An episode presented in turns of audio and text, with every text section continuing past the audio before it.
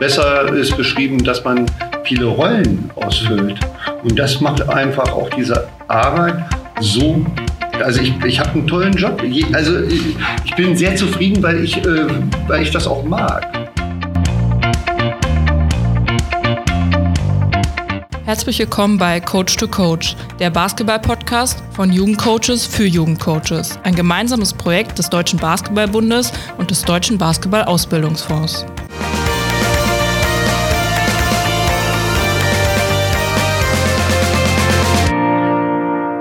Herzlich willkommen zum Podcast. Unser Thema heute ist Constraints-Led Approach und Small-Sided Games. Ähm, zu Gast bei uns sind Berthold und Franz. Ähm, erstmal Hallo in, in die Runde.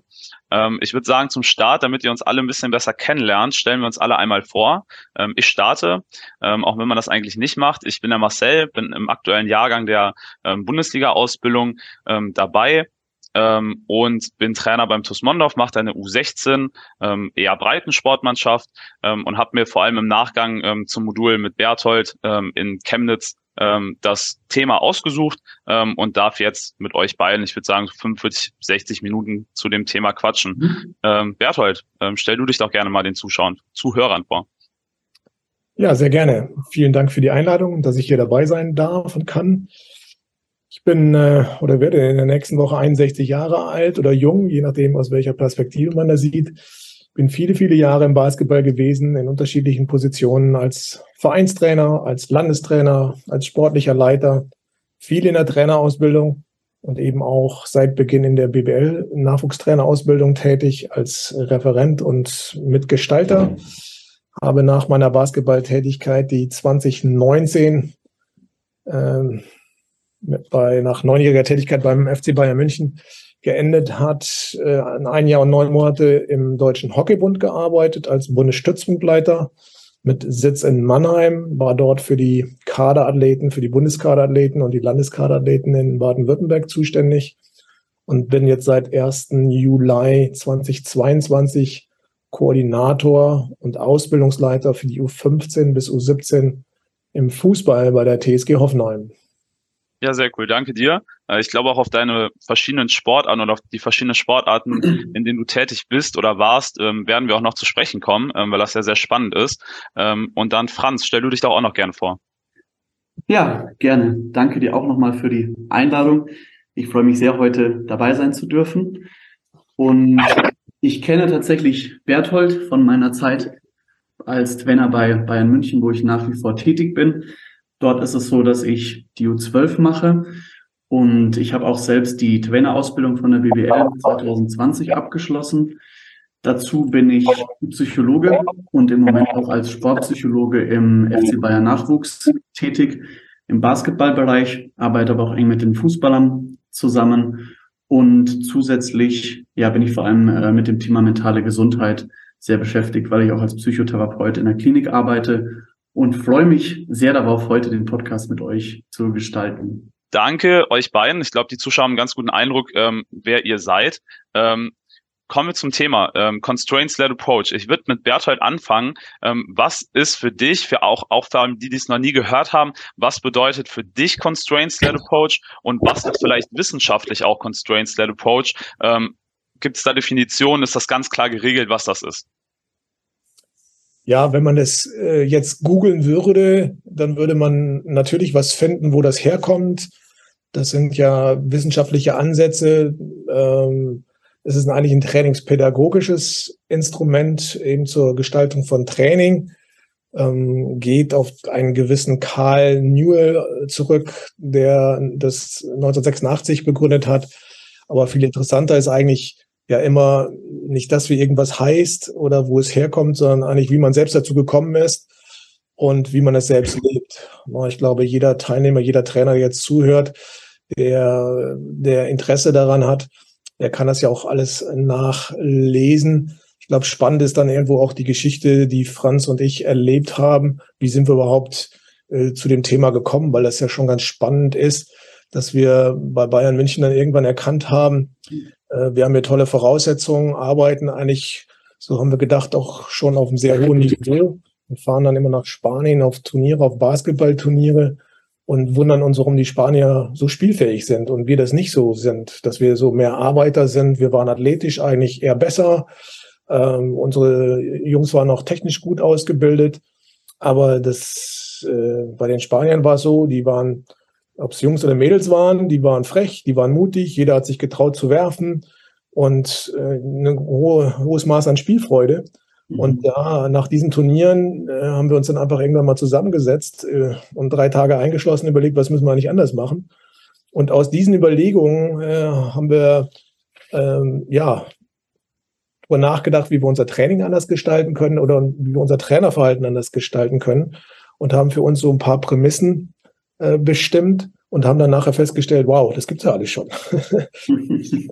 da gibt's schon ganz viel äh, Literatur rüber. Ähm, äh, und es gibt verschiedene Ansätze wie Teaching Games for Understanding, was wir dann irgendwann gefunden haben. Mhm. Äh, der Begriff Small-Sided Games, der hier auch eine Rolle spielt, Kleinfeldspiele zu nutzen. Also wie, wie muss man Training oder wie kann man Training methodisch, aber auch didaktisch gestalten? Und wie ist eigentlich meine, mein Trainerverhalten, um Spieler und Mannschaften spielfähig und bestmöglich auch noch kreativ zu kriegen? Da kommt es eigentlich her.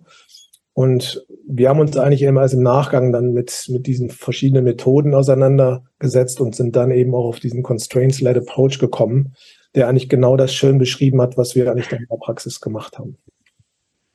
Perfekt. Ähm, du hast es gerade angesprochen, ähm, ihr seid auf Turniere gefahren, habt ja euch gefragt, wieso sind äh, zum Beispiel die Spanier viel spielfähiger als ihr? Was würdest du denn sagen oder auch auch Franz gerne? Ähm, wie war denn euer Trainerverhalten, euer Training vorher? Also bevor ihr gesagt habt, wir müssen unbedingt was ändern, weil ich glaube auch, damit alle mal einen Eindruck bekommen, wie das vorher war. Ähm, was, was habt ihr da gemacht und was habt ihr dann vor allem auch anders gemacht?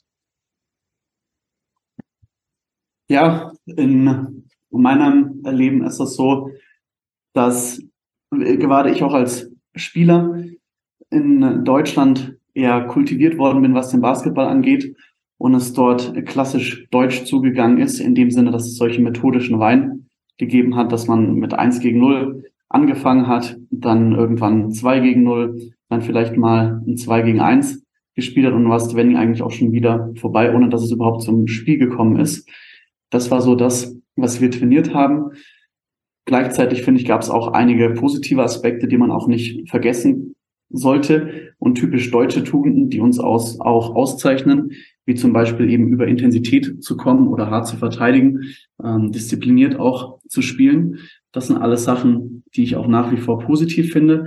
Aber wir haben dann gemerkt, dass in Spanien die Kinder sind eigentlich, sage ich mal, kleiner und körperlich nicht ganz so unbedingt basketballerisch aussehend, um das ein bisschen vorsichtig zu formulieren. Und trotzdem ist es so, dass sie so viel schneller darin sind, Entscheidungen zu treffen und so viel besser darin sind, das Spiel zu lesen, dass wir überhaupt nicht hinterherkamen.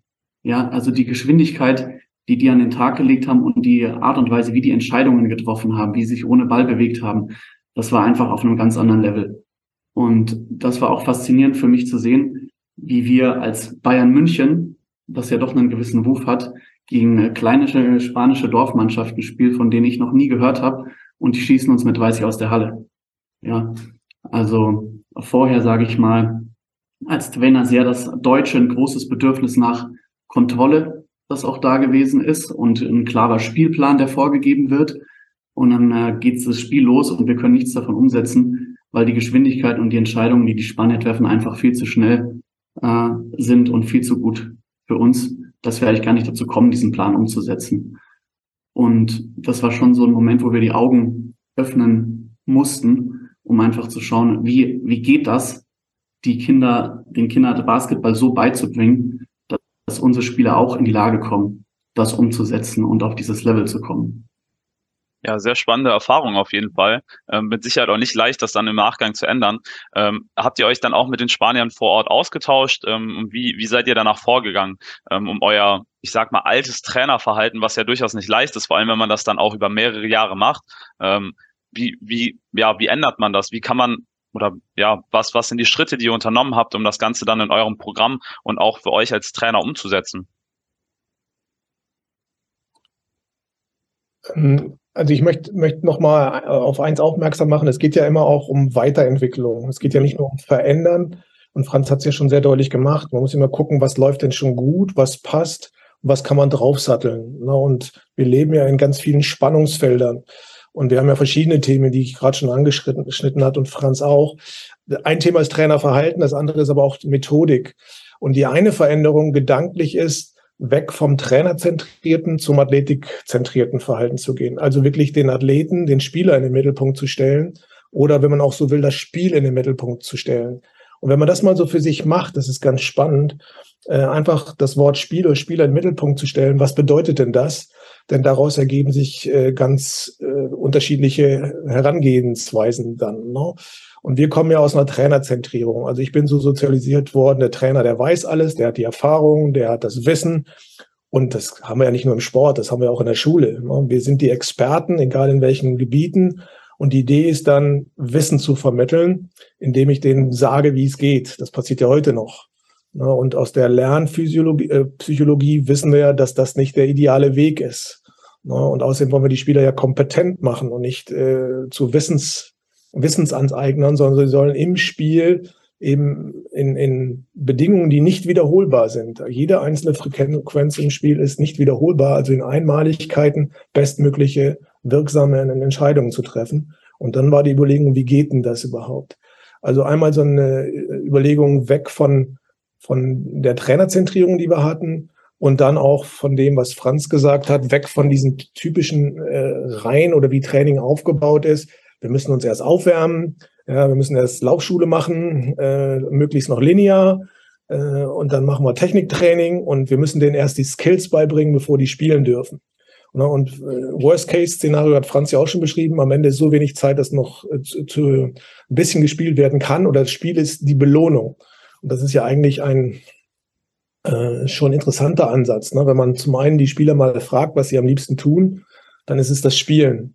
Also muss das Spiel auch im Mittelpunkt stehen. Und warum nicht dann das Spiel an den Anfang zu stellen und zu sagen, aus dem Spiel heraus generieren sich die äh, die Skills oder die Fundamentals oder die gruppentaktischen Elemente, die trainiert werden müssen. Ja. Äh, die ergeben sich daraus. Es erschließt sich aus dem Spiel. Also das Spiel zeigt uns und lehrt uns, was wir noch brauchen, um das Spiel auf einem höheren Niveau zu spielen. Und wir lernen durch Spielen und nicht durch Technik trainieren.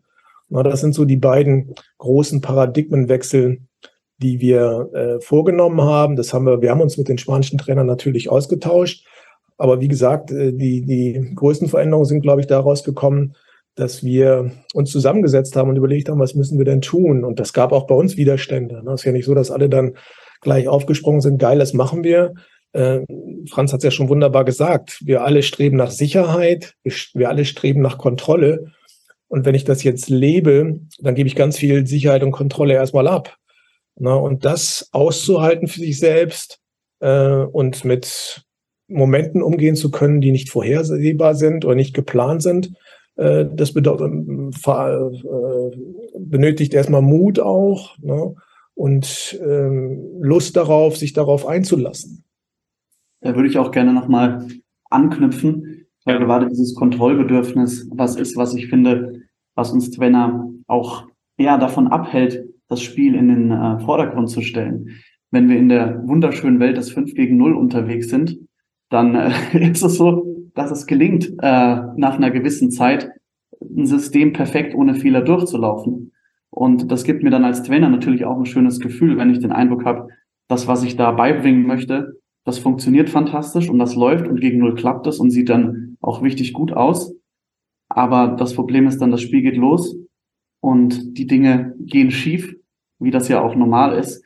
Aber die Spieler haben keine Möglichkeit eben mehr, damit umzugehen, weil in Beziehungen in Spanien einfach das Tempo zum Beispiel zu hoch gewesen ist. Ja. Und das war auch so einfach ein Grund, dass wir gemerkt haben, so wie wir es machen, kommen wir nicht auf dieses Level. Und deswegen braucht es auch eine Veränderung. Ja, sehr spannend. Ähm, habt ihr denn auch Veränderung oder brauchen die Spieler auch Zeit, sich da anzupassen? Weil wenn man vorher dieser Trainer ist, der alles vorgibt, der schöne Übungsreihen macht, dann gewöhnen sich die Spieler ja auch dran. Und Bertolt, du hast es eben auch schon gesagt, es ist ja eigentlich überall so. Also auch die Lehrer in der Schule ähm, haben dieses Verhalten oder legen oft dieses Verhalten an den Tag und eigentlich egal, wo wir sind, ja, treffen wir auf diese, diese strikte Vorgehen, erst das, dann das und danach können wir das machen und vielleicht am Ende kommt dann das Spiel als Belohnung. Ähm, würdet ihr sagen, dass das auch die, ja, dass die Kinder sich auch erstmal daran gewöhnen mussten? Definitiv. Ne? Hier geht's ja, wie gesagt, wenn man den Spieler in den Mittelpunkt stellt, dann kann man ja auch, kommen wir zum nächsten Modell, das Constraints-Led äh, Approach-Modell ist ja eins von vielen, das ineinander greift. Ne? Und ein weiteres Modell ist das ja von Ryan Deci, äh, Selbstbestimmungstheorie. Und die äh, besagt ja, dass jeder das Bedürfnis nach Autonomie, also nach Selbstbestimmung, zumindest nach Mitbestimmung hat. Ja, und das bedeutet ja auch ein Maß an Freiheit. Und ich kann äh, mitgestalten. Und wenn ich mitgestalten kann, habe ich mehr Lust und Freude zu lernen. Auf der anderen Seite ist genau das, was er schon angesprochen hat, es ist mehr, mehr Sicherheit weg. Und es ist natürlich auch ein Anspruch als, Tra als Spieler. Ne? Ich komme dahin und werde auf einmal mit einbezogen. Ich kann mitentscheiden. Das heißt aber auch, ich muss mitdenken. Ich muss Lust haben, mitzugestalten. Und das ist natürlich auch wieder eine Anforderung, die ich oder eine Herausforderung, die ich auch annehmen muss. Ne? wobei das haben wir, ähm, also in meinem, in meiner Wahrnehmung war das größere Hindernis oder der größere Lerneffekt für die Spieler, den Bereich des Feedbacks äh, zu lernen ne, und da mehr zu gestalten. Also ein wichtiger Part ist ja wirklich, äh, wenn man jetzt in die Praxis geht und zum Beispiel eine Spielform kreiert, äh, sich selbst als Trainer zurückhält und nicht sofort in Korrekturen verfällt, sondern die Spieler durch Feedback, durch intelligentes Fragen mit einbezieht, dass die Spieler erstmal lernen mussten zu antworten. Und zwar, was wir erlebt haben, es war Coaches-Sprache. Sie haben die Wörter der Coaches benutzt und es war eins zu eins Trainersprache. Und dann erstmal zu lernen, äh, die eigenen Wahrnehmungen, die eigenen äh, Erlebnisse auch in eigene Worte zu fassen und offen und ehrlich zu sein und nicht zu versuchen, dem Coach da gerecht zu werden oder gefallen zu wollen, sondern was habe ich denn gerade gesehen? Warum habe ich den Pass dahin gespielt? Was habe ich überhaupt wahrgenommen? Äh, das war natürlich erstmal äh, ein, ein Lerneffekt und auch ein Anpassungseffekt. Ich habe es jedenfalls so wahrgenommen, dass eine Anpassungsphase notwendig war und es auch weiterhin Spieler gab, die sich damit schwer getan haben. Aber grundsätzlich diese Mitgestaltung und Mitbestimmung der Spieler sie zu selbstständigen, selbstverantwortlicheren Athleten gemacht haben, die dann auch mit viel mehr Mut und äh, Freiheit und auch Kreativität ihre Entscheidung getroffen haben. Sehr gut. Ja, Franz, da geht, gerne. Auch meine, da geht auch meine Wahrnehmung in eine ganz ähnliche Richtung. Für mich finde ich fast das Bild ganz gut zusammen, dass die, die Jungs von einem passiven Konsumenten, ja, der einfach von Wissen und von Trainern berieselt wird, zu einem Akteur werden, die ihren Lernprozess selbst gestalten können.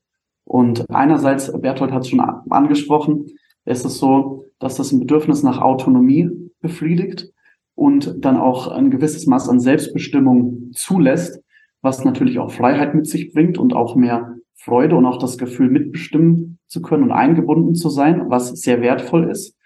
Gleichzeitig bedeutet es aber auch, dass es darum geht, Verantwortung für sich zu übernehmen. Und das ist nicht immer einfach für die Jungs.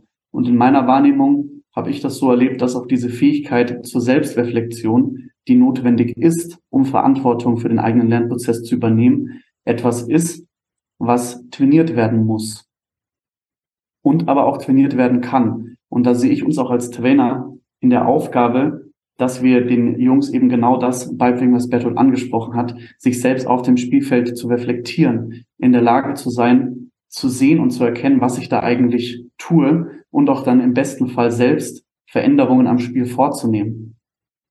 Weil das ist ja eigentlich das Beste, sage ich mal, wenn man als Trainer überflüssig wird und die Kinder oder die Spieler selbst auf dem Spielfeld in der Lage sind, auf wechselnde Situationen und Systeme Lösungen zu finden.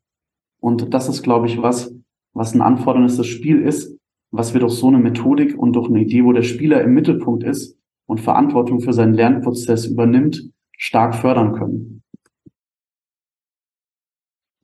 Danke dir.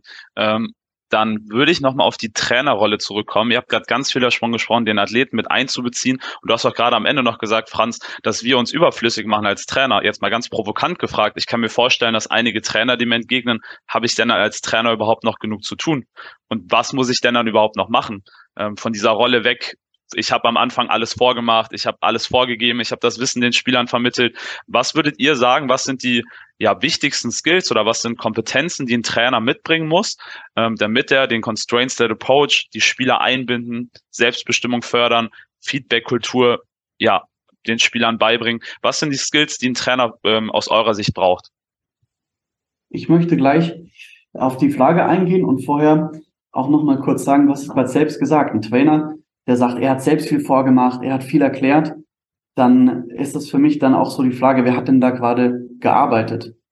Das ist ja dann nicht der Spieler in dem Moment, der sich weiterentwickelt und versucht so besser zu werden, sondern das ist der Trainer, der die Arbeit für den Spieler eigentlich übernimmt und der aktive ist. Und das ist ja genau das, was wir nicht haben möchten, sondern wir wollen ja eben, dass die Spieler diejenigen sind, die das Training gestalten und nicht die Trainer diejenigen sind, die da im Mittelpunkt stehen und arbeiten. Und welche Fähigkeit für mich generell die entscheidendste ist, ist eine Beziehung zu den Spielern einzugehen. Eine vertrauensvolle Beziehung, damit auch die Sachen, die Bertolt vorhin erwähnt hat, nicht passieren, dass die einfach nur darauf achten, was der Trainer jetzt von mir hören will. Oder das, was wir auch aus der, aus der Schule kennen. Wenn ich gefragt werde, geht es nur darum, was der, was der Lehrer hören möchte, sondern sich selbst zu hinterfragen, weil es eben auch Mut kostet, Verantwortung zu übernehmen. Und ich glaube, um diese Verantwortung übernehmen zu können und auch um sich zu verändern, ist eine stabile Beziehung zum Trainer das Wichtigste. Dass die sich wohlfühlen und sich auch trauen, Dinge anders zu machen. Mein liebstes Beispiel ist da, ähm, dadurch, dass ich U12 trainiere, Kindern beizubringen, mit links beispielsweise abzuschließen. Ja, das ist ja was, das kann man Kindern tausendmal sagen und trotzdem werfen die Kinder noch mit rechts auf den Korb. Und warum tun sie das? Das mag individuell verschieden sein, aber häufig ist es ja doch irgendwo eine Angst, nicht zu treffen, eine Angst, etwas falsch zu machen. Und um diese Angst zu überwinden, ist es, glaube ich, extrem wichtig, dass sie sich sicher genug fühlen in der Beziehung zum Trainer, dass sie wissen, es gibt keinen Ärger, wenn sie neue Sachen ausprobieren und die Dinge mal schief gehen, um den Mut überhaupt fassen zu können, sich zu verändern und halt doch dann irgendwann mit links abzuschließen, auch wenn das Angst besetzt ist. Also diese Fähigkeit, sich in Beziehung zu setzen, ist, glaube ich, wahnsinnig wichtig. Und ein weiterer Punkt ist eben, dass sich, sich zurücknehmen und mehr in eine beobachtende Rolle zu gehen. Vielleicht mag Berthold aber auch noch mehr dazu sagen. Sehr gerne. Berthold. Ja, das Thema ist ja ganz komplex. Ne? Wir haben ja, wir schneiden ganz viele Punkte an. Na, jetzt, was Franz gerade gesagt hat, geht ja genau in den Constraints-led Approach rein. Ich bin nicht derjenige, der sagt, wie irgendwas geht, oder das ist ja ein typischer Spruch auch eines Trainers, habe ich dir doch schon tausendmal gesagt. Ja, das erlebe ich heute auch in der Praxis immer wieder, wie Trainer in sich hineinflugen. Das habe ich dem doch schon zigmal gesagt. Das kennt man aus Elterngesprächen, aus Lehrergesprächen. Ja, und dann würden wir uns ja hinterfragen, ähm, also hat er es noch nicht gelernt. Ne? Äh, es gibt ja einen schönen Spruch von John Wooden. Ne? Er hat es dann gelernt oder ich habe es dann gelehrt, wenn er es gelernt hat. Also müssen wir überlegen, da, da stimmt dann irgendwas nicht. Ne? Und Constraints-led Approach würde ja jetzt bedeuten, schaffe eine Lerngelegenheit, wo er dazu gezwungen ist, mit oder dazu eine Möglichkeit kriegt oder eine Herausforderung hat, mit links abzuschließen. Also ich sage ihm nicht, du musst mit links abschließen, sondern ich schaffe ein, eine äh, Übungsform oder eine Spielform, wo es sinnvoll und wirk wirkungsvoll ist, mit links abzuschließen. Ja, das wäre jetzt ein, ein, ein, ein Part dieser, dieser Methode. Zurück zum Trainerverhalten, zu deiner ersten Frage. Äh, Franz hat es ja gesagt, Beziehungen beobachten, lernen, sich zurückhalten. Ähm, das ist, glaube ich, die größte Kunst, so der Impuls, ich sehe was, ich will sofort einschreiten, den zu unterdrücken, zu lernen, auch genauso das, was wir von Spielern erwarten, Impulssteuerung, Impulskontrolle, äh, sich gut zu überlegen, dass es erstmal eine große Anzahl von Wiederholungen braucht, einer Sequenz oder von Bewegungen, bevor ich einschreite und dann, wie gesagt, erstmal äh, die Athletenfrage und die Qualität Fragen zu stellen, ist, glaube ich, ein wichtiges Skill, den Trainer lernen oder wenig gelernt haben bis jetzt in Trainerausbildung, sondern die richtigen Fragen zu stellen und zwar auch nachhaltig zu fragen, nicht mit einer äh, Frage sich zufrieden zu geben, altersangemessen, äh, spielerfahrungsangemessen zu fragen ähm, und das Gespräch dann auch lenken zu können. Ne? Und eben, ja, im Hockey haben wir immer von Ostereiersuchen gesprochen. Also ich bin nicht derjenige, der Fragen stellt, damit ich meine Antwort höre, sondern ich bin, da kommen wir dann zu dem wichtigsten Punkt, ich brauche eine Haltung. Ich habe eine offene, neugierige Haltung und will nicht mein Wissen bestätigt wissen, sondern ich, mich interessiert wirklich, was der Spieler da gerade wahrgenommen hat, warum er sich wie entschieden hat und was gerade in ihm vorgeht. Ähm, und dafür bedarf es dieser, dieses sicheren Raumes, den Franz gerade beschrieben hat. Ich hatte gestern wieder ein witziges Beispiel, äh, wo ein Spieler gesagt hat, äh, äh, kannst du bitte nochmal 2 gegen 1 Kontinuumübung, kannst du bitte nochmal erklären, die Anschlusswege, die waren nicht ganz klar. Die waren ein bisschen komisch. Und die Antwort des Trainers war, die war nicht komisch. Also wenn ich impulsiv dann so eine Antwort gebe, ja, ist die Frage, ermutige ich den Spieler beim nächsten Mal, wenn er ein Thema hat, das zu äußern oder nicht. Ja, wir wollen einen Raum haben, wo die Spieler genau das äh, sich mitteilen, alles in Frage stellen können, mitgestalten können. Ja, also dieses Beobachten, dieses kluge Fragen stellen und eben weg von dauernden Bewertungen kommen, sondern vielmehr in Beschreibungen kommen.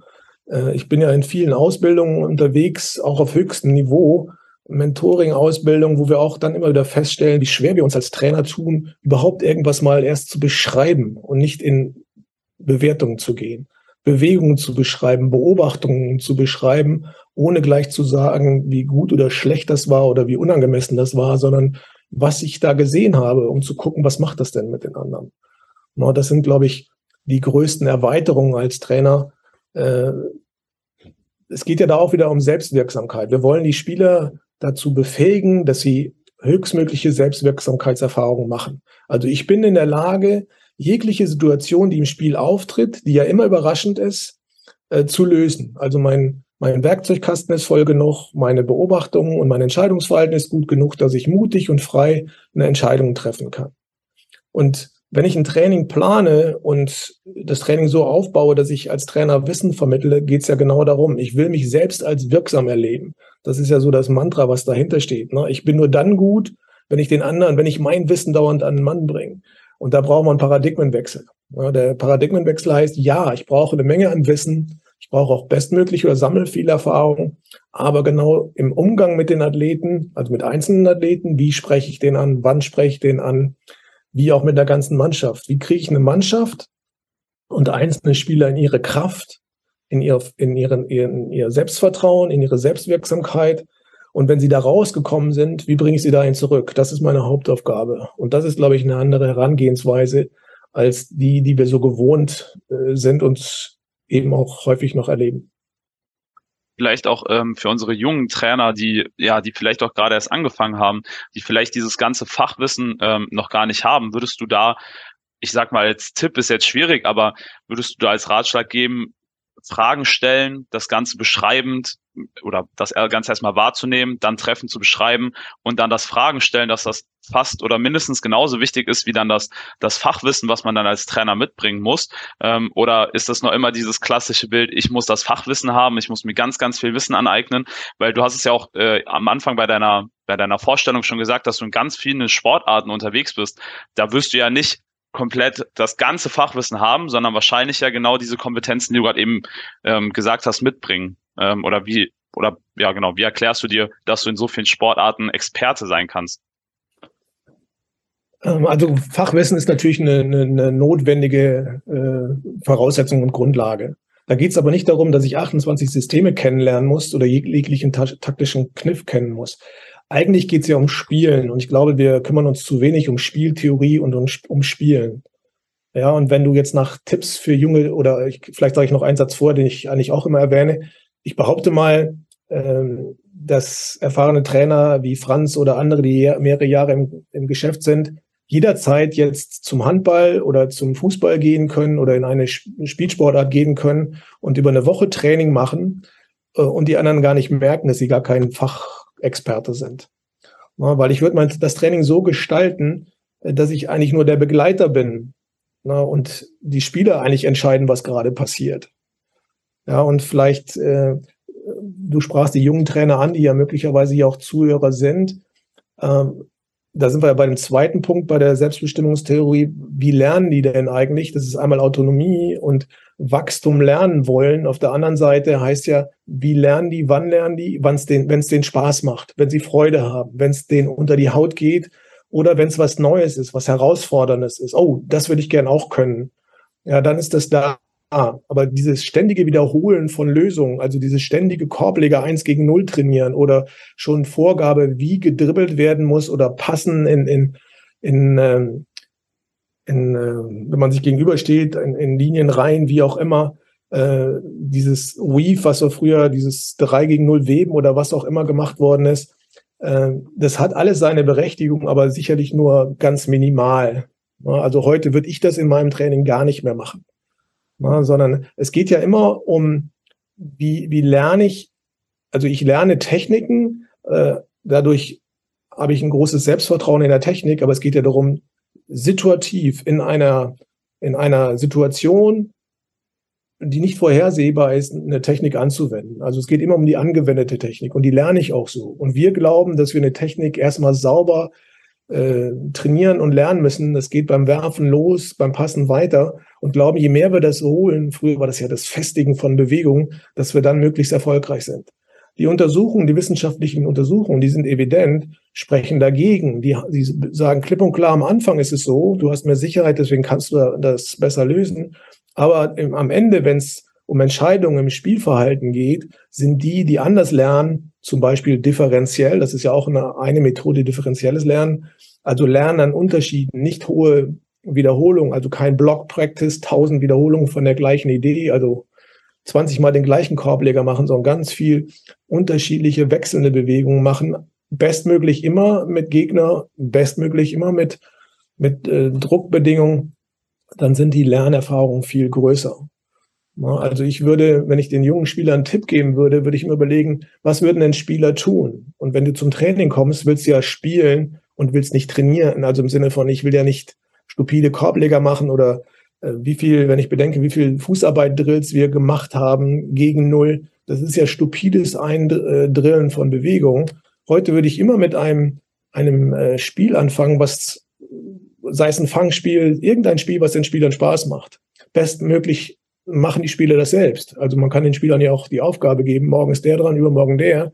Also irgendwas, was Freude macht, die kommen in die Halle und kommen gleich mit einer großen Begeisterung an und spielen das, bevor ich dann mit einer Spielform an, anfange. Es gibt ja verschiedene Trainingsmethoden und die Idee vom Spiel zum Üben, zum Spiel, also vom Spielen zum Techniken einbringen dann wieder zurück ins Spiel, ist ja eine wichtige Methode, die wir, glaube ich, in, in, in der Vergangenheit zu wenig genutzt haben. So wäre meine Herangehensweise. Also ich würde dann immer in eine Spielform gehen, da sind wir bei den Small-Sided Games, eine kleine Spielform gehen. Und im Basketball gehört für mich Umschalten immer dazu. Jedes Halbfeld ist, ist nicht spielnah, weil im Basketball geht es immer um Transition.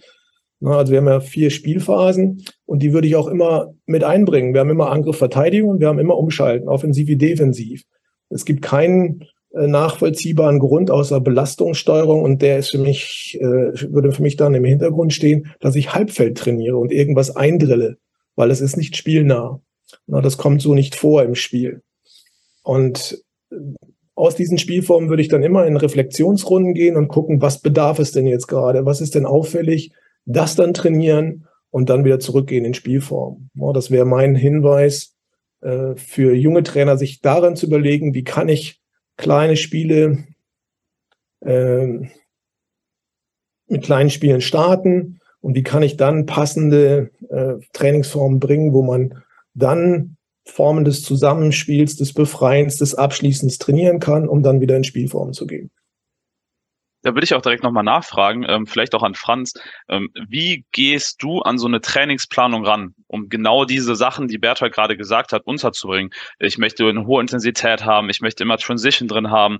Ähm, am besten mache ich keine, keine Übungen gegen Null. Ähm, wie sieht dann so eine Trainingsplanung aus? Weil wenn du jetzt so ein klassischer Trainer, wenn wir nochmal auf das, ja, auf die Anfangsrolle oder wie so eine Trainerrolle damals war, dann wird da mit Sicherheit stehen, ich bringe jetzt das bei, ich bringe den Rechtskorbleger bei, danach bringe ich den Linkskorbleger bei, dann spielen wir eins gegen eins.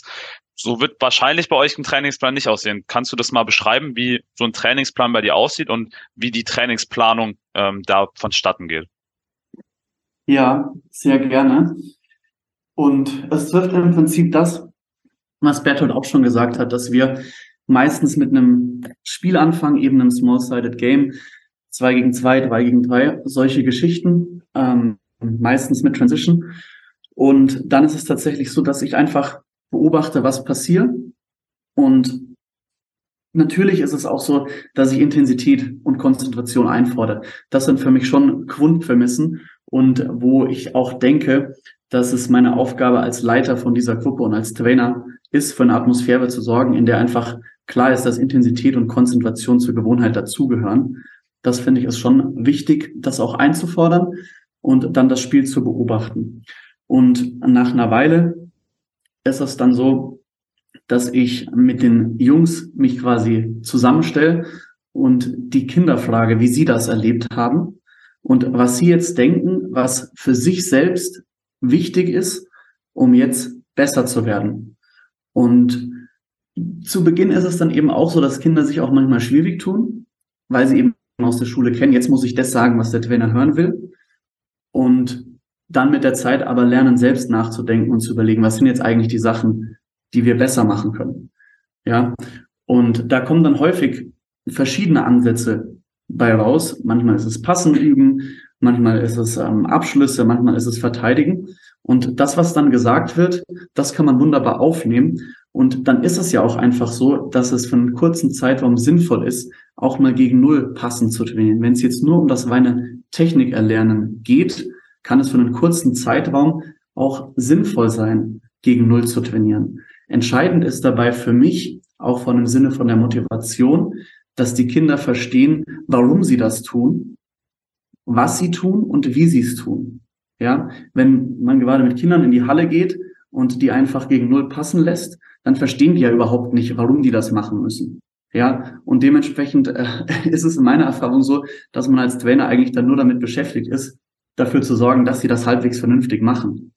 Und wenn man das andersrum dreht, zum Beispiel ein Spiel spielt, wo es darum, geht, ohne acht Pässe in Folge zu spielen, dann merken die Kinder selbst, um in diesem Spiel erfolgreich zu sein, haben sie gar keine andere Wahl, als gute Pässe zu spielen. Und dann ist auch eine größere Motivation da, wenn sie für sich entdecken, warum tue ich es? Ich muss besser im Passen werden. Also strengen sie sich an, weil sie auch besser im Passen werden wollen.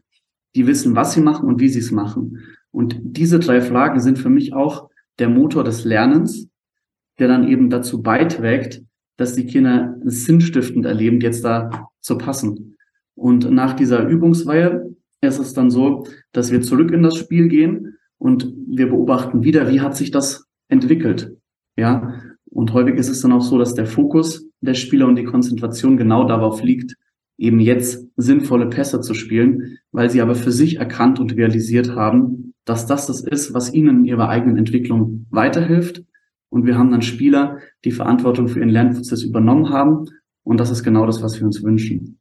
Also ganz einfach gesagt, um es nochmal zusammenzufassen, spielen und beobachten, fragen, was ist jetzt passiert, was brauchen wir, um besser zu werden, Training, verschiedene Methoden einsetzen, wieder spielen und schauen, ob das, was ich trainieren wollte, sich auch verändert hat.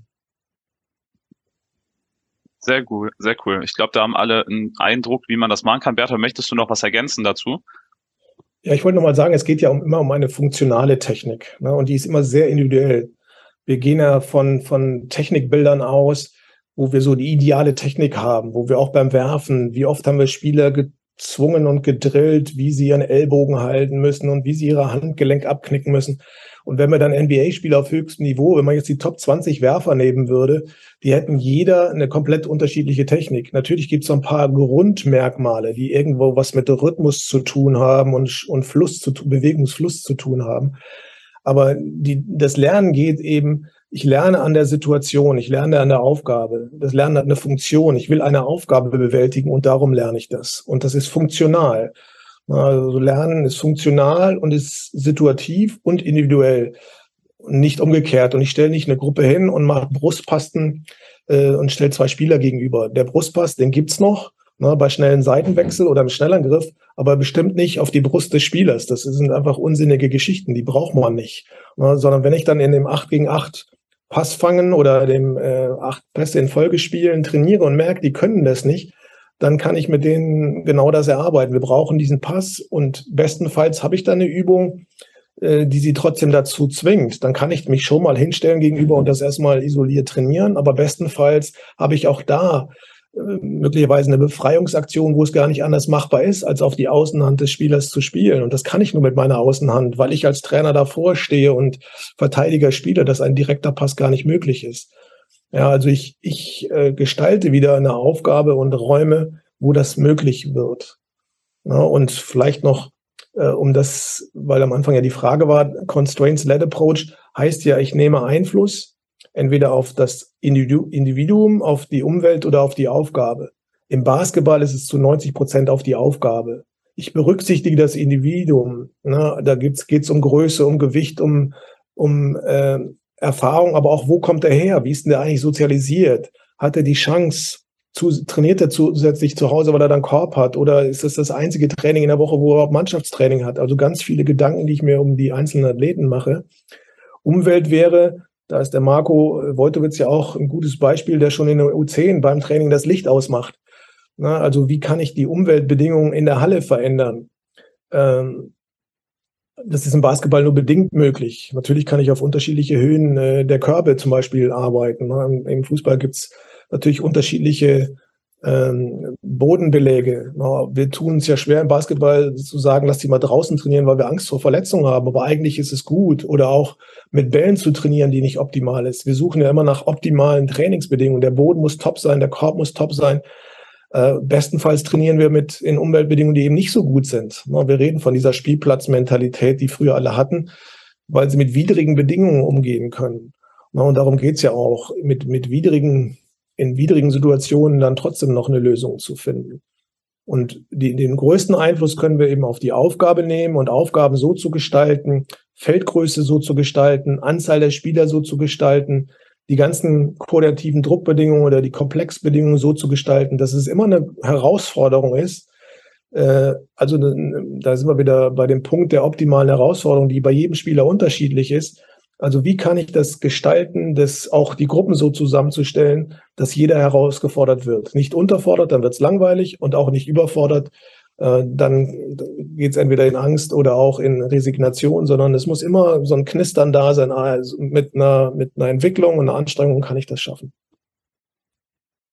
Habt ihr denn direkt ganz praktisch ein Beispiel, ähm, sei es Technik oder Taktik, ähm, wo ihr mal ein bisschen erklären könnt, welche Constraints kann ich einbauen, um zu meinem Ziel zu gelangen. Und vor allem, wenn ich dann das Ziel erreicht habe, was kann ich dann, ne, dann ist ja der nächste Schritt, okay, dann muss ich mir wieder was einfallen lassen, um die Spieler wieder ähm, dahin zu bringen, dass es wieder eine Herausforderung ist, dass sie mal wieder scheitern und dass sie dann wieder was dazulernen können.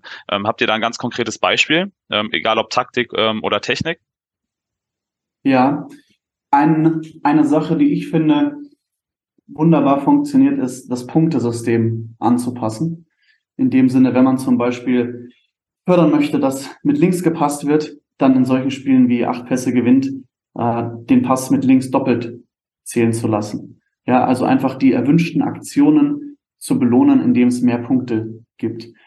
Und wenn wir über Constraints, also Einschränkungen reden, denke ich, dass es viel um zwei Komponenten geht. Und einmal ist es eine, ein zeitlicher Faktor in dem Sinne, dass es darum geht, die Zeit, das Zeitfenster kleiner zu machen, um den koordinativen Druck zu erhöhen, oder indem man den Raum kleiner macht. Also beispielsweise ähm, zu sagen, es, es ist nur eine Sekunde Zeit, um eine Entscheidung zu treffen. Das fördert das. Oder in dem Fall, was ich gerne mache und was für große Hektik auf dem Spielfeld zunächst sorgt, ist, es wird 2 gegen 2 gespielt und es gibt ein Team oder einen Fänger, der versucht, den Ballführer zu fangen.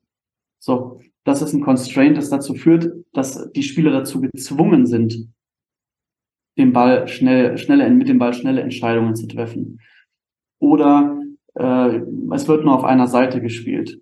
Oder der Ball muss einmal in den Low Post gepasst werden, bevor abgeschlossen werden kann. Ja, da kann man eben im Prinzip solche Bedingungen knüpfen, die einfach dafür sorgen, dass genau das rauskommt, was man haben möchte. Das sind Beispiele, die mir spontan dazu einfallen. Sehr gut, danke dir. Dann würde ich sagen, kommen wir zum Abschluss ja auch noch zu unserem zweiten Thema. Das werden wir jetzt nicht vollends äh, besprechen können, ähm, aber wir haben es ja gerade schon ganz oft angesprochen, ähm, sei es Teaching Games for Understanding oder halt die Small-Sided Games, die jetzt auch im Titel der Folge stehen. Ähm, auch da wieder Gibt es da einen wissenschaftlichen Begriff? Ähm, steht da was in der, steht da was in der Literatur? Und was vor allem aber auch wieder ist es für euch in der Praxis? Ähm, was heißt diese Small-Sided Games für euch? Also Teaching Games for Understanding ist ja ein, äh, eine Situation, die entstanden ist in, in, in äh, Australien, glaube ich, und auch in England, wo die Lehrer gemerkt haben, wir müssen den Unterricht äh, spannender gestalten und wie können wir das spielerischer gestalten. Small-Sided Games heißt für mich eigentlich nur Kleinfeldspiele. Das kennt jeder. Ähm, es gab schon ganz früh auch zu meiner Studienzeit das Buch der, der 1001 Spiele. Ne? Und darum geht's ja eigentlich nur, um die Reduktion der, der Anzahl der Spieler. Ähm, Franz hat ja auch gerade gesagt, Spieler und Feld. Für mich zum Beispiel U12, U14 wäre es ideal, wenn die drei gegen drei äh, spielen würden, wenn man äh, verschiebbare Körper hätte, hätten und die an der Mittellinie hinstellt. Na, also den Raum so gestaltet, dass, das ist ja die Idee dahinter auch, möglichst viel Ballkontakte, möglichst viele Entscheidungen, ja, möglichst viele Aktionen zu haben. Also wie kann ich das hinkriegen? Im Fußball äh, ist ja das gleiche Thema. Ne? Warum spielen oder im Hockey, warum spielen die 11 gegen 11 im ganzen Feld mit U12, U13, U14? Ja, die haben einen Ballkontakt in einer Viertelstunde, stehen die Hälfte der Zeit rum. Wie sollen die das Spiel lernen? Na, und im Fußball, auch wie im Hockey, ist ja dieses Foninho-Modell auch entwickelt worden. Also wie, wie kann ich Kleinfeldspiele so gestalten, dass viele Erfolgserlebnisse da sind, dass ich möglichst viele Zweikämpfe, Entscheidungen zu treffen habe. Ja, und da, da kommt die, die ganze Geschichte her. Ich glaube, dass die, die Theorie des Small-Sided Small Small Games braucht man jetzt gar nicht überstrapazieren, sondern da geht es darum, Kleinfeldspiele zu organisieren, ähm, wie gesagt, im Basketball manchmal nicht so ganz einfach, äh, weil man abhängig ist von der Anzahl der Körbe. Da muss man schon kreativ sein. Im Fußball ist es so, dass du eben auf vier, sechs, acht Tore spielst und die Tore in alle möglichen Ecken stellst, gegeneinander stellst, das von der einen Seite ein Kleintor, von der anderen Seite ein Großtor, also eine Komplexität herstellst. Oder ganz oft äh, vier Tore spielen. Na, dann spielen die zwei gegen zwei und alle möglichen Richtungswechsel sind da. Zwei Mannschaften können das Tor verteidigen, zwei äh, Angreifer können nur dahin angreifen. Das kann dann auch wieder wechseln. Da kann man ja die dollsten Dinge äh, mit hinzufügen mit mit Farb und also mit mit visuellen Codes wie auch mit mit sprachlichen Codes, wann eine Spielrichtung sich ändert, wann die Aufgaben sich ändern. Ne? Auch das haben wir ja. Man kann ja auch drei gegen drei Ganzfeld spielen und auf verschiedene Signale ändert sich entweder die Aufgabe oder die Spielrichtung. Ne? Auch das sind ja Constraints, die man machen kann.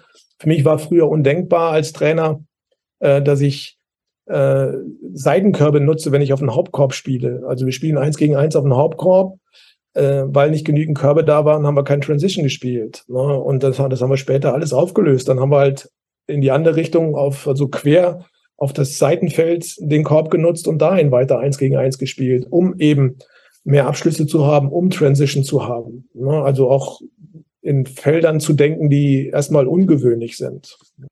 Ja, du sagst es. Also da muss man sich wahrscheinlich als Trainer auch genau von dem Gedanken lösen. Es sieht alles super aus. Wir haben unsere Hütchen aufgestellt. Ähm, wir haben alles ganz klar geregelt. Ähm, und dass man dann diese Chaotik oder dieses Chaos dann auch mal aushalten muss, ist, glaube ich, für viele ungewohnt. Ähm, was, du hast jetzt schon ganz viele Ideen auch aus dem Fußball, aus anderen Sportarten genannt. Ähm, was ist, was ist das, wo ihr eure Inspiration rauszieht oder wie gestaltet ihr dann letztlich auch ein Small-Sided Game, wo ihr sagt, das passt jetzt zu meinem Thema und ich möchte das und das Ziel erreichen? Also wie, wie geht ihr da ja, wie geht ihr daran? Natürlich jetzt über die Jahre gesehen habt ihr wahrscheinlich riesigen Erfahrungsschatz, aus dem ihr einfach zurückgreifen könnt. Aber wenn ihr jetzt sagt, ich habe was, da habe ich noch kein Spiel zu, wie geht ihr vor, um da ein Spiel zu entwickeln oder woher bekommt ihr die Ideen?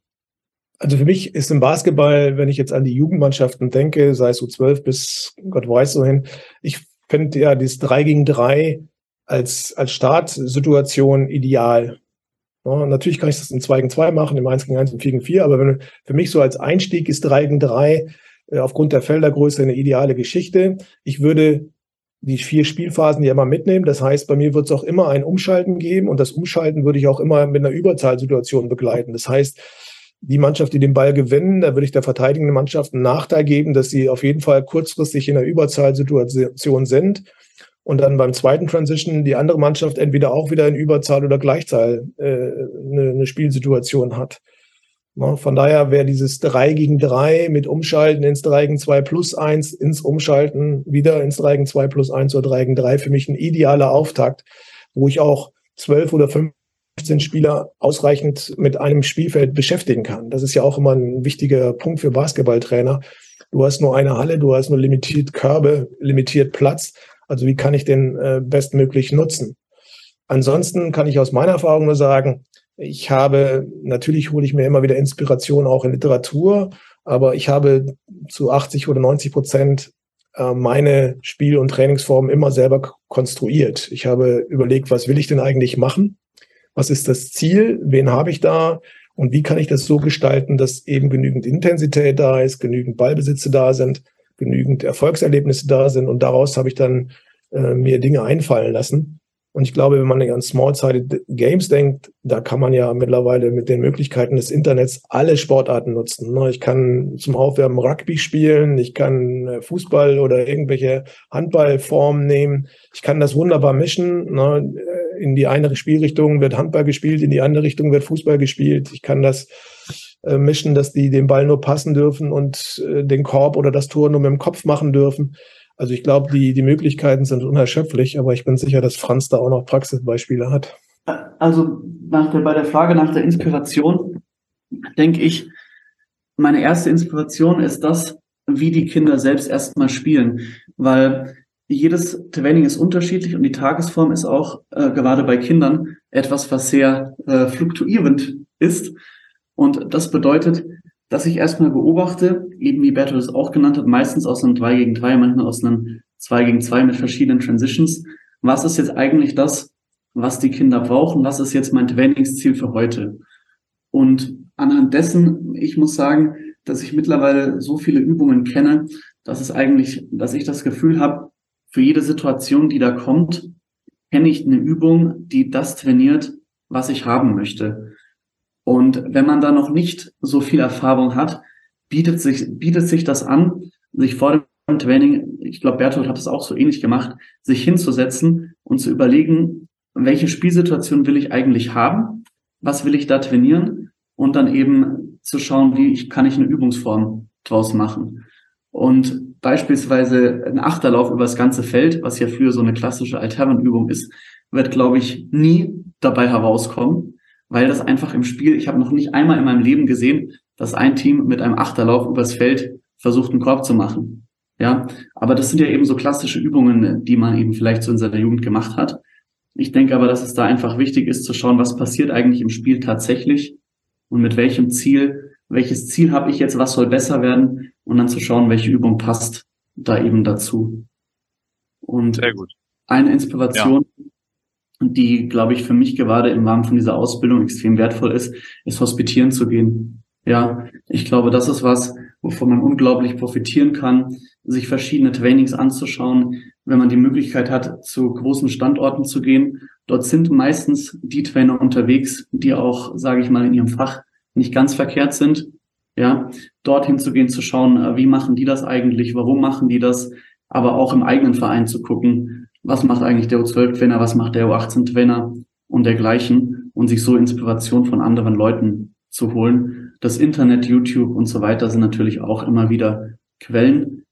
Bei diesen ganzen Übungen finde ich es aber eben immer wichtig zu schauen, was ist eigentlich mein Ziel, was will ich erreichen und wie passt diese Übung dazu. In dem Sinne, dass man nicht versucht, einen Drill beizubringen, sondern dass es darum geht, was möchte ich eigentlich an Skills beibringen. Ja, sehr gut. Ne, den Punkt würde ich auch gerne nochmal verstärken, weil gerade dieses Hospitieren, sich mit anderen Trainern austauschen, diese Kultur auch des Miteinanders überhaupt mal zu schaffen, ähm, ist, glaube ich, ja sehr, sehr selten oder leider sehr selten. Und deswegen ist es ja auch so super, dass die NTA oder auch die MTO, dass solche Ausbildungsprogramme das Ganze fördern. Ähm, aber da, wie gesagt, verstehe ich deinen Aufruf vollkommen. Ich glaube, da muss eine andere Kultur her. Ähm, und ich glaube, dass da auch jeder für sich dann was tun kann. Äh, ist, glaube ich, jeder den nächstgrößeren Verein bei sich um die Ecke. Und ähm, so wie ich oder alle Trainer kennengelernt habe an solchen Programmen, sind die meisten auch sehr aufgeschlossen, einem da weiterzuhelfen. Bertolt, du wolltest, glaube ich, noch was ergänzen. Ja, ich glaube, es ist auch wichtig, dass, äh, also ich würde behaupten, jeder Trainer, jeder junge Trainer kommt mit fünf bis acht Kernformen auch erstmal aus. Ja, also es ist wichtig, dass Abwechslung da ist, aber es sind ja manchmal nur minimale Anpassungen. Ja, zum Beispiel wichtig ist ja auch, wie starte ich so ein Spiel? Mal früher haben wir mit Check gestartet, das ist nicht spielnah. Heute gibt es zig Möglichkeiten, wie ich verschiedene Spielformen starten kann, die spielnah sind und wo ich sofort auch eine Entscheidung provoziere durch den Start der Übung. Und wenn ich meinen Kern von fünf bis acht Spielformen habe oder Komplexformen habe oder Spielphasentraining habe und die dann anpasse und variiere, äh, dann habe ich schon mal einen guten Fundus. Und ich, du sagst, äh, dieser Austauschgedanke ist nicht da. Das habe ich früher so erlebt. Mittlerweile, also hier ist es jedenfalls so, dass ganz viele Trainer dauernd äh, hospitieren. Ich erlebe eine totale Offenheit zwischen den Sportarten. Das war also für mich nie ein Problem beim Fußball, Hockey oder irgendwo zuzugucken.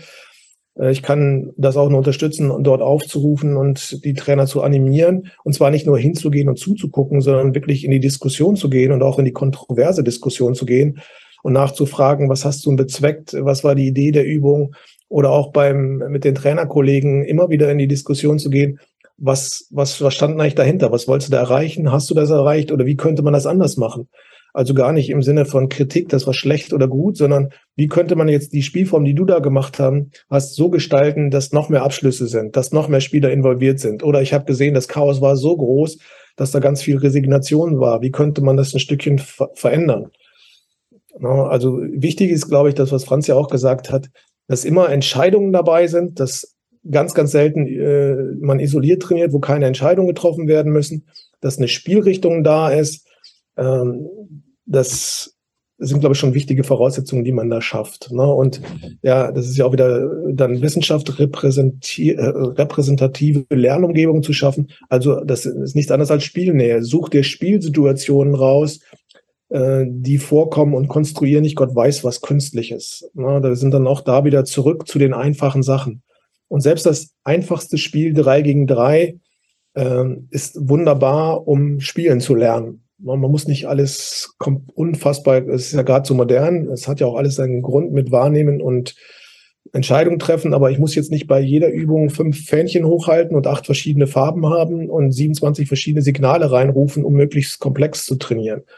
Auch das hat seine Berechtigung, aber auch da äh, nicht zu kompliziert machen, sondern äh, finde Spielformen, du siehst es, was den Kindern Spaß macht, was das Spiel äh, widerspiegelt finde Umschaltformen gerade im Basketball, ich glaube, dass auch ganz wichtig ist, da immer wieder Überzahl- und Unterzahlsituationen zu schaffen. Alles das, was im Spiel äh, passiert. Und dann hast du aufgrund der taktischen Variablen, wie du Situationen verteidigst, sei es im Pick and Roll oder sei es in der Blockverteidigung, hast ja so viele Möglichkeiten, da sehr, sehr variantenreich auch zu trainieren.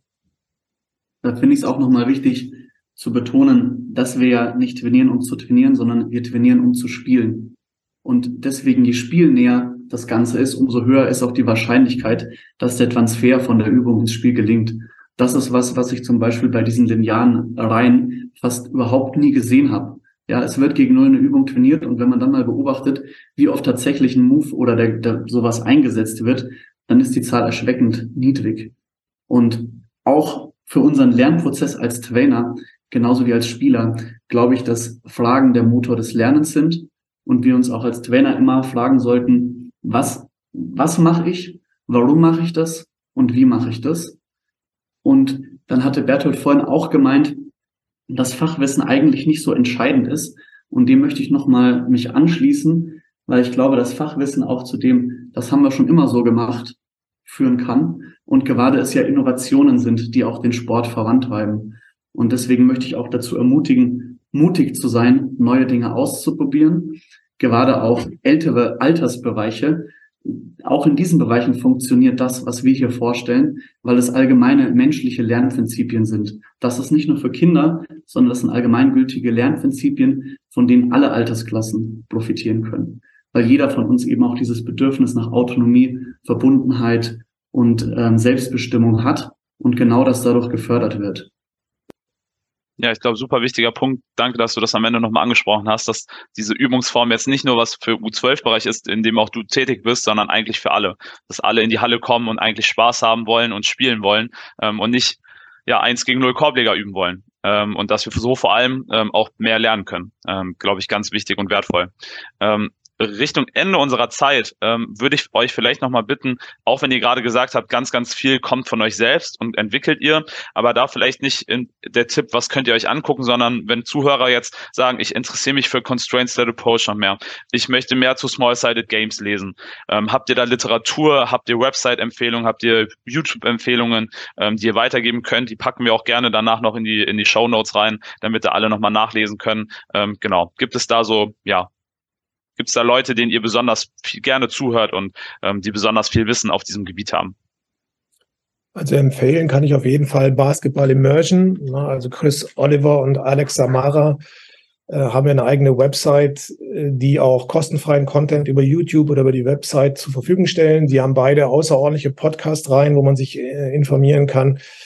Ähm, da, da ist ganz viel von dem da, was wir gemacht haben.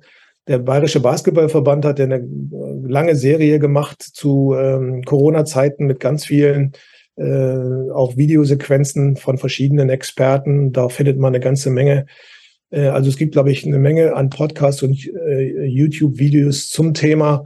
Ähm, es gibt ein, ein gutes Buch von einem Fußballer, der heißt Ben Bartlett, der ein Buch über Constraints-Led Approach geschrieben hat. Ähm, also das, das Internet ist voll damit. Ähm, da findet jeder, der interessiert ist, glaube ich, was. Aber diese Basketball-Immersion-Seite ist für mich äh, zu früheren Zeiten, selbst heute, ich habe sie immer noch abonniert, weil ich das, die Übertragbarkeit sehr hoch finde, sehr gut. Ich kann vielleicht noch ergänzen, dass ich Derek Panchuk, das ist ein Australier, wahnsinnig gut finde. Ich hatte die große Ehre, ihn selbst im Rahmen meiner Hospitation zu treffen. Und das ist jemand, der sich mit dem Thema Skill Acquisition wahnsinnig gut auskennt, super ist in diesem Constraint-led Approach, in dieser Nonlinear Pedagogy und der auch mit äh, in der NBA mit verschiedenen Teams zusammenarbeitet. Also jemand, der auf dem allerhöchsten Niveau unterwegs ist und einen Blog hat, der wahnsinnig lehrreich ist und wo viele Ideen sehr anschaulich gemacht werden und greifbar werden. Perfekt, danke euch. Ähm, dann würde ich tatsächlich schon zum letzten Punkt kommen. Ähm, was wäre, wenn ihr Constraint-Set Approach und Small-Sided Games mal zusammennehmt, ähm, ein Ratschlag, den ihr an die Trainer weitergeben wollt oder würdet, ähm, was, was kann man mit in seine alltägliche Arbeit mitnehmen? Was wäre so der, der Punkt, den ihr sagt, der, das wäre mir besonders wichtig und den würde ich gerne weitergeben? Also mein abschließender Satz wäre, wir reden über Methodiken und Didaktiken. Ne? Also äh, das ist schon mal wichtig, was Franz auch gesagt hat, sich viel mehr Gedanken über das Wie zu machen und nicht über das Was, sondern wie vermittle ich das? Wie wird gelernt? Wie lernen meine Spieler, Spielerinnen? Wie lernt meine Mannschaft? Und noch ein Schritt dahinter, das sieht man an einem großen Plakat hinter mir, ist eigentlich meine Haltung, weil das ist das, was entscheidet. Das heißt, am Ende geht es darum, sich selbst erstmal als Trainer zu reflektieren und zu überlegen, wie ticke ich denn eigentlich? Wie bin ich geprägt? Was sind so meine Bedürfnisse? Was sind so meine Treiber? Was sind so meine Trigger? Äh, was muss eigentlich für mich passieren, damit meine Bedürfnisse als Trainer auch befriedigt werden? Kann ich das verändern? Wo, wo tue ich mich schwer, das zu verändern? Das, was wir gerade ansprechen, ist ja erstmal eine Grundhaltung für mich. Wie will ich als Trainer wirken? Äh, wie will ich als Lehrer sein? will ich der Wissensvermittler sein oder bin ich ein agiler Lernbegleiter, der eigentlich nur Rahmen schafft, damit sich äh, Spieler, Spielerinnen, Teams in jedem Alter entwickeln können? Und das ist ja egal, wo wir hingucken. Ob wir in Profisport gucken, da gibt es ganz unterschiedliche Herangehensweisen. Äh, sei es in der NBA, sei es in der EU-League, da sieht man ja ganz viel.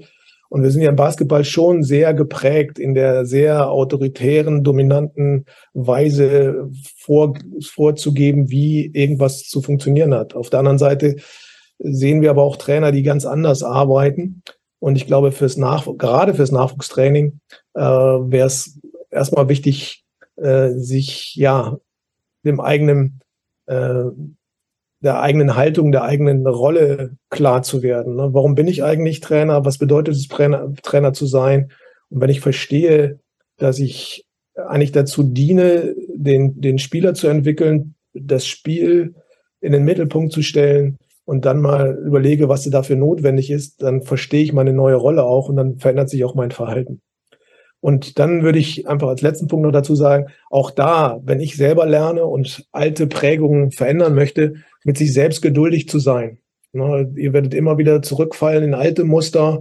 Ihr werdet euch immer wieder erwischen, wie ihr frühzeitig korrigiert oder wie ihr den Spielern sagt, was sie zu tun haben. Äh, genau das Gleiche wie bei den Spielern, sich selbst da verzeihen und, und großmütig mit sich selbst und gutmütig mit sich selbst zu sein.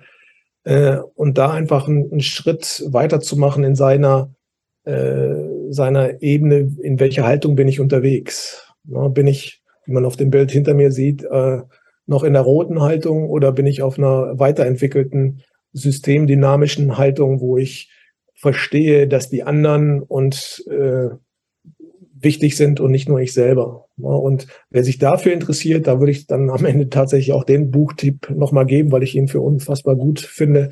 Das ist ein Buch von Martin Parmentier, das heißt Haltung entscheidet. Das ist völlig sportunabhängig, aber glaube ich ganz wertvoll, wenn man sich mit sich selbst mal auseinandersetzen will. Sehr gut, vielen Dank. Franz.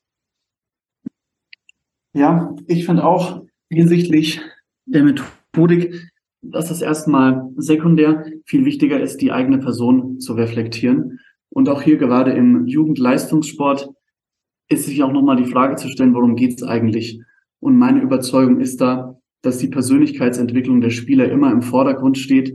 Gerade wenn man sich auch die Zahlen anschaut, wie viele es tatsächlich aufs Top-Level schaffen, glaube ich, ist das eigentlich der Hauptkern unserer Arbeit als Trainer.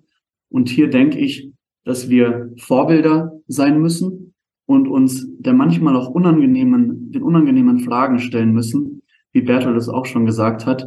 Wer bin ich und wer will ich sein?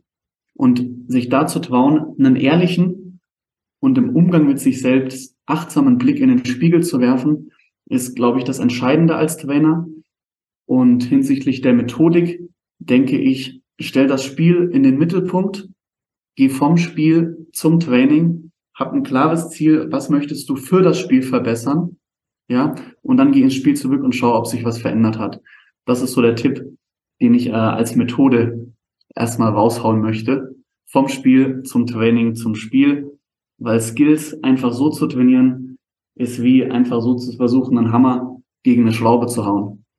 Ja, das wird nicht funktionieren. Ja, schönes Bild am Ende des Podcasts. Ähm, ich danke euch für eure Zeit. Äh, ich glaube, da war super viel Wertvolles ähm, für unsere äh, Trainer dabei, die zugehört haben, vielleicht auch aus anderen Sportarten. Ähm, ich glaube, wie man bei uns gemerkt hat, kann man das auf alle Bereiche anwenden. Von daher danke euch für eure Zeit und den Zuhörern vielen Dank fürs Zuhören. Danke dir.